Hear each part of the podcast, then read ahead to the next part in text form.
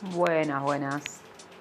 Hoy te voy a traer ocho, ocho lecciones de Daniel Goleman sobre la inteligencia emocional que venimos hablando.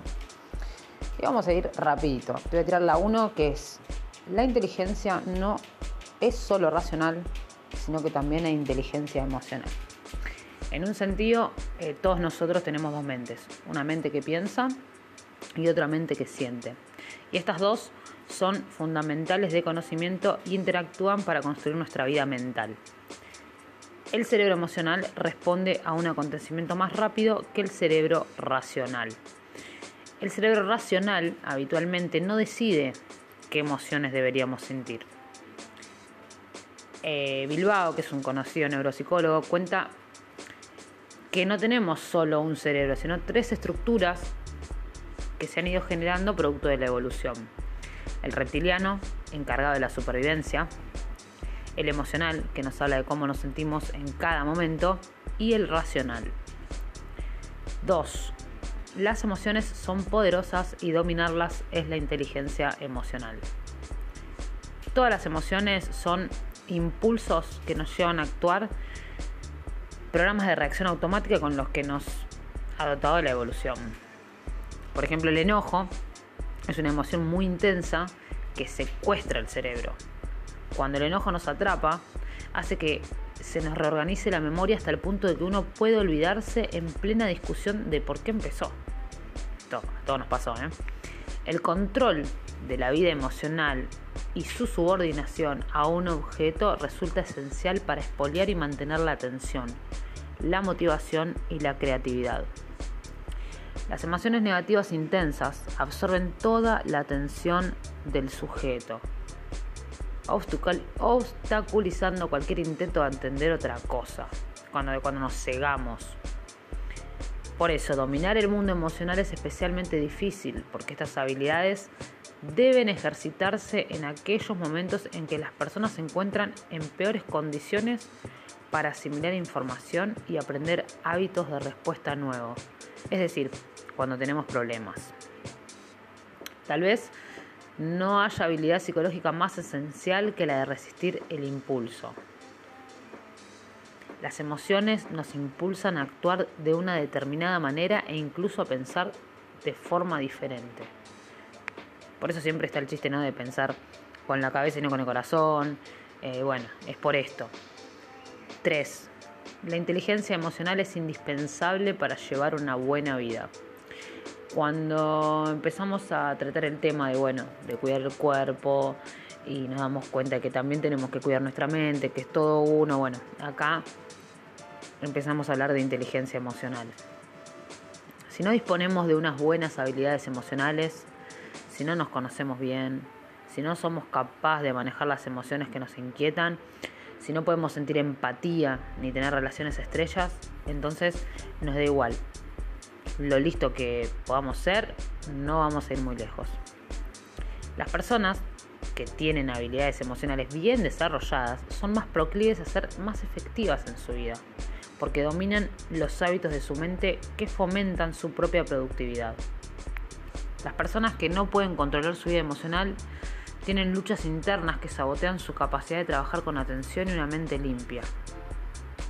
En el mejor de los casos, el coeficiente intelectual parece aportar tan solo un 20% de los factores determinantes del éxito. La inteligencia académica no ofrece la menor preparación para la multitud de dificultades o de oportunidades a las que debemos enfrentarnos a lo largo de toda nuestra vida. La infancia y la adolescencia constituyen una auténtica oportunidad para asimilar los hábitos emocionales fundamentales que gobernarán el resto de nuestras vidas el autocontrol emocional, retrasar la gratificación y reprimir la imposibilidad están detrás de cualquier tipo de logro. Las emociones descontroladas pueden hacer a personas inteligentes unas estúpidas. En un mundo tan cambiante encontramos que la flexibilidad y la posibilidad de adaptarse al cambio es más importante que la experiencia. Esto es así, tal cual el logro real no depende tanto del talento como de la capacidad de seguir adelante a pesar de los fracasos. Para tomar una buena decisión tenemos que aplicar sentimientos a los pensamientos. Recordemos que la creencia básica que conduce al optimismo es que los contratiempos y los fracasos se deben a las circunstancias y que siempre podremos hacer algo para cambiar estas. El cerebro escucha e integra todas las partes del cerebro, el primitivo, el emocional y el racional, para tomar decisiones acertadas. Incluso en las decisiones más simples también influye la emoción. 4. La inteligencia emocional es un factor muy influyente en nuestra salud. Las emociones perturbadoras y las relaciones tóxicas han sido identificadas como factores de riesgo que favorecen la aparición de algunas enfermedades. Ayudar a las personas a manejar mejor sus sentimientos perturbadores, enojo, ansiedad, depresión, pesimismo y soledad, es una forma de prevenir enfermedades. Los datos muestran que la toxicidad de estas emociones, cuando se cronifican, equivale a la toxicidad de fumar ayudar a las personas a gestionar estas emociones de mejor forma podría potencialmente tener un beneficio médico tan grande como conseguir que los fumadores abandonen el tabaco. Wow, imagínate si tenés estas emociones y fumás al horno. Em, bien, para Daniel Goldman, la inteligencia emocional es determinante en el aprendizaje y el éxito académico. La tensión emocional prolongada puede obstaculizar, ¿cómo me gusta esa palabra?, las facultades intelectuales del niño y dificultar así su capacidad de aprendizaje. El logro real no depende tanto del talento como de la capacidad de seguir adelante a pesar de los fracasos. El buen desempeño de un niño en la escuela depende de lo más básico de todos los conocimientos, cómo aprender. Se descubrieron siete ingredientes cruciales relacionados con la inteligencia emocional. La confianza en sí mismo y en los demás. La curiosidad. El deseo de tener un impacto. El autocontrol. La conexión con los demás. La capacidad de comunicar y la habilidad de cooperar con los demás. Bien, 6. La inteligencia emocional nos muestra cuál es el liderazgo positivo. El liderazgo no tiene que ver con el control de los demás, sino con el arte de persuadirles para colaborar en la construcción de un objetivo común. Las críticas adecuadas no se ocupan tanto de atribuir los errores a un rasgo de carácter como de centrarse en lo que la persona ha hecho y puede hacer. El respeto y el amor no solo pueden despejar la hostilidad del seno del matrimonio, sino también de todos los demás ámbitos de nuestra vida. El liderazgo no tiene que ver con el control de los demás, sino con el arte de persuadir para un objetivo común. Em, vamos con el 7. Conocerte a vos mismo es una máxima sobre la inteligencia emocional. El, el autoconocimiento, es decir, la capacidad de reconocer un sentimiento en el mismo momento que aparece, constituye la piedra angular de la inteligencia emocional. El autodominio exige autoconciencia más autorregulación dos componentes claves de la inteligencia emocional. No permitas que el ruido de las opiniones ajenas silencie tu voz interior. Y lo que es más importante, tener el coraje de hacer lo que dicte tu corazón y tu intuición.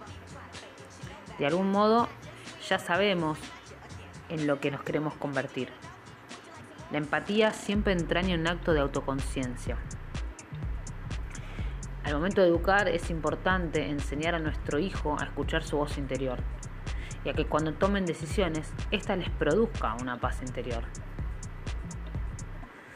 8. Y última. La inteligencia emocional es clave para nuestra vida social. El arte de las relaciones se basa en buena medida en la habilidad para relacionarnos adecuadamente con las emociones ajenas. La compasión se dicta sobre la empatía que a su vez requiere prestar atención a los demás. Si estamos absortos en nosotros, no nos daremos cuenta de los demás y seguiremos nuestro camino indiferentes a su sufrimiento.